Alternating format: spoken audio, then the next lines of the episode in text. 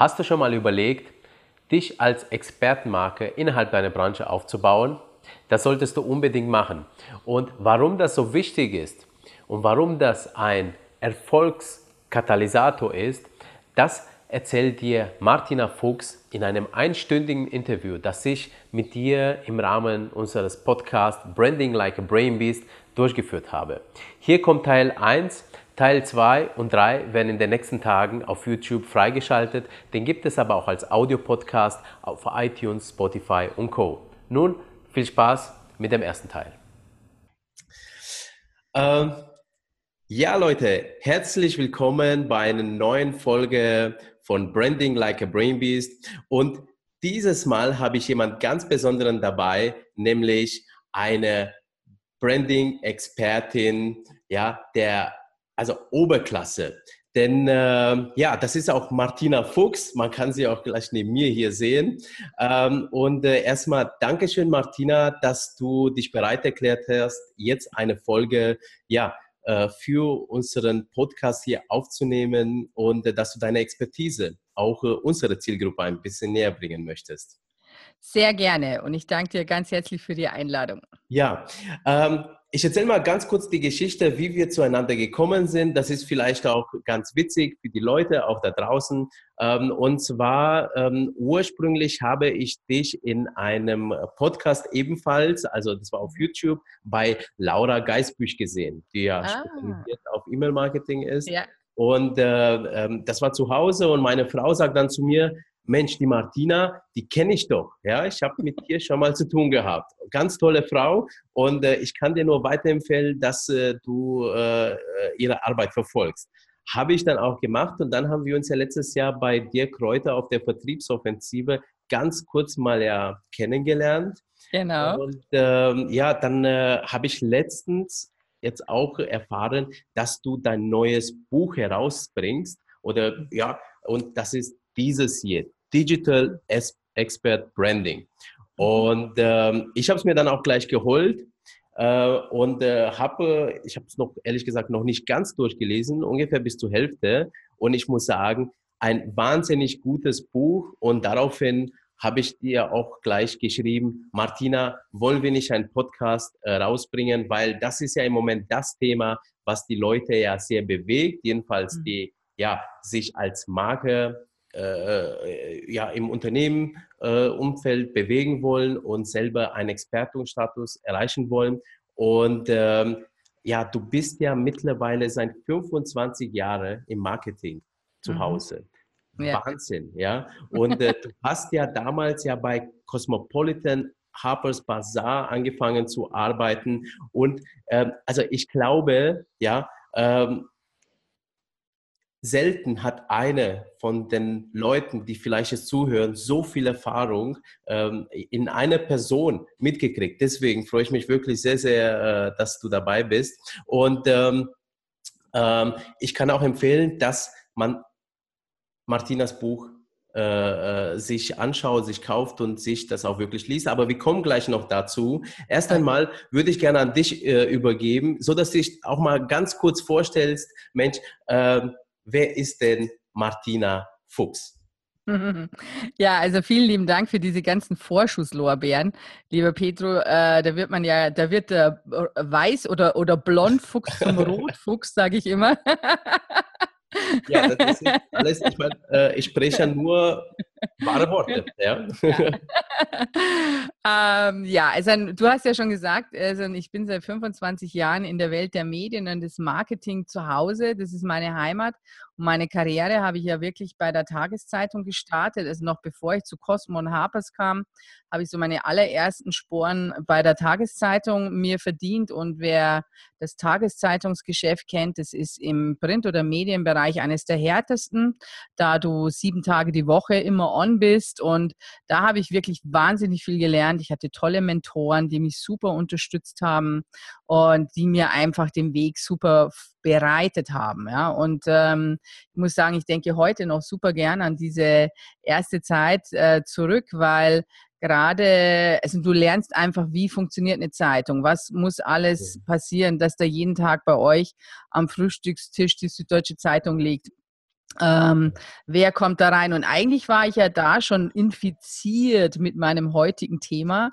Ja. Denn wenn du für die Medien arbeitest, für Print, für äh, egal für welche Form von Medien, also auch, ich habe auch viel mit Fernsehen später zu tun gehabt, da geht es natürlich immer darum, wie komme ich als Unternehmer oder Unternehmerin da rein. Klar, du kannst ja, ja. Anzeigen kaufen, das ist das, ja, was die Zeitung genau. freut. genau, genau, ja. Oder auch, du kannst ja auch TV-Spots kaufen, da freut ja. sich ne, äh, ja. Und Co.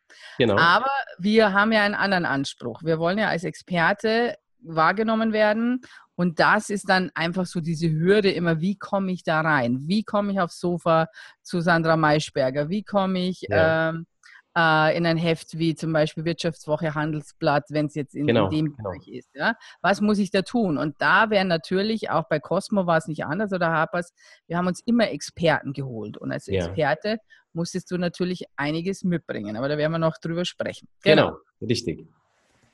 Und äh, wie war das damals, der Übergang, also vom Print zu digital? Weil mhm. äh, du bist ja jetzt im Moment ja so der Experte für digitales Expertenmarketing. Mhm. Äh, mhm.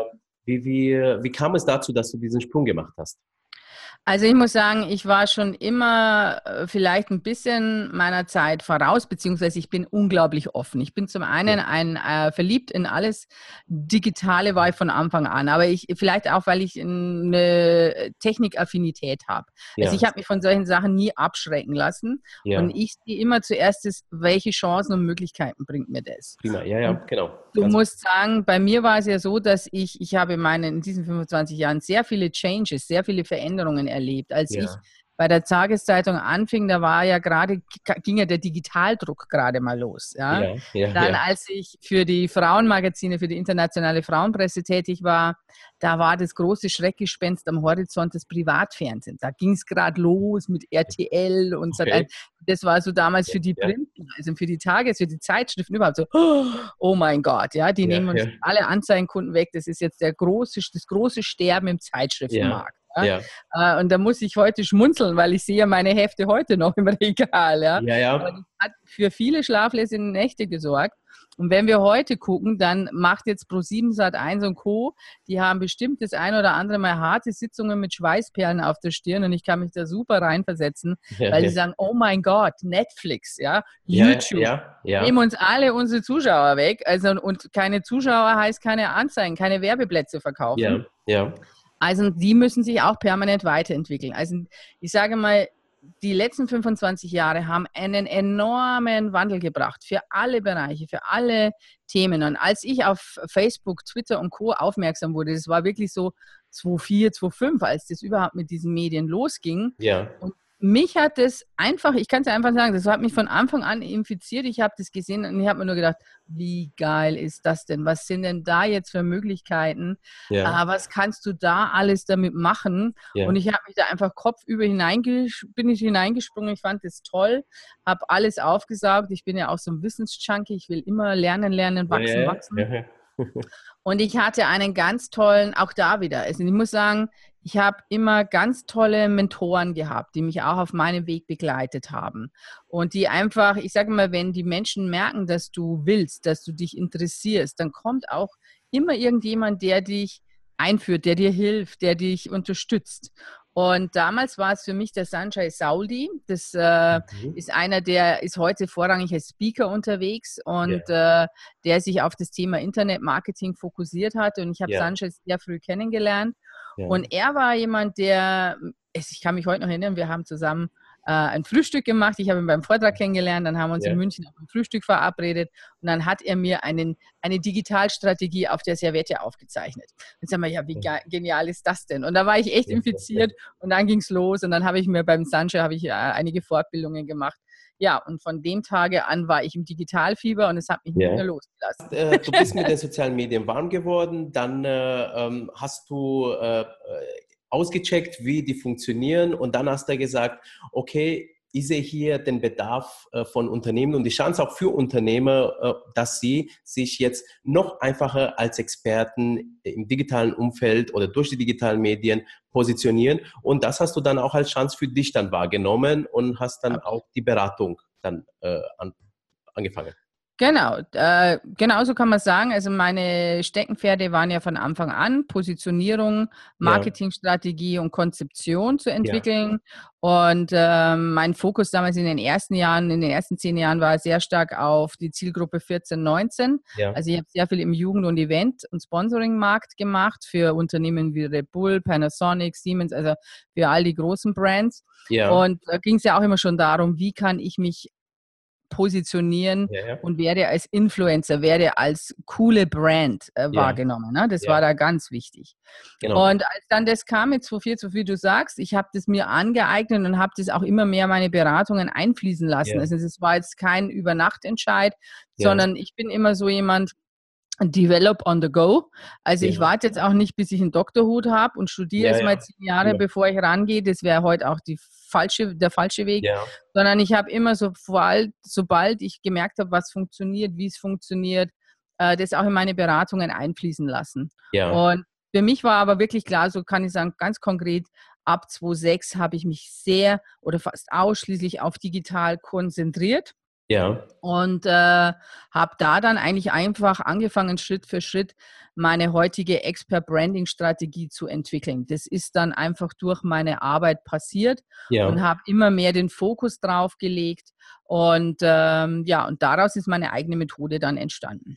Die du dann ja auch in deinem Buch sozusagen hier wieder nochmal ähm, alles eingeflossen ist. Also das beschreibst du auch sehr, sehr schön in deinem Buch, dass ähm, die Inhalte daraus ja wirklich aus der Praxis kommen ähm, und nicht einfach so runtergeschrieben sind, sondern wirklich, die haben da Praxisbezug äh, und die kann man auch anwenden.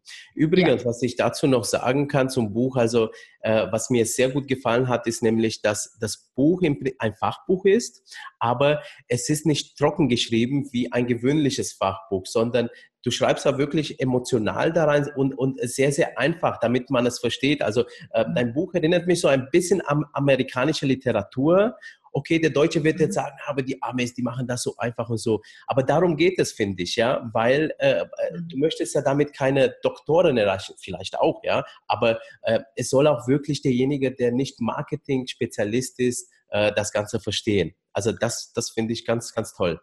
Das war mein Ansatz, weil ja. ich sage mal, ich habe jetzt dieses Buch nicht geschrieben, in erster Linie nicht geschrieben, ja für meine Kollegen aus der Marketing- oder Kommunikationswelt. Natürlich ja. soll es auch die unterstützen, weil die natürlich von diesem Know-how auch profitieren. Aber ja. mein Ansatz war wirklich, äh, den Unternehmern da draußen mal was an die Hand zu geben, ja. den Geschäftsführern, den Inhabern, die ja nicht täglich mit Marketing konfrontiert sind, dass die auch mal einen neuen Ansatz für sich finden und erleben, wo sie sagen, ah, so könnte das auch gehen. Weil Digitalien muss man auch verständlich übersetzen lesen. Das und, ähm, und ich habe mir immer schon angefangen, meine Bücher so zu schreiben, wie ich spreche.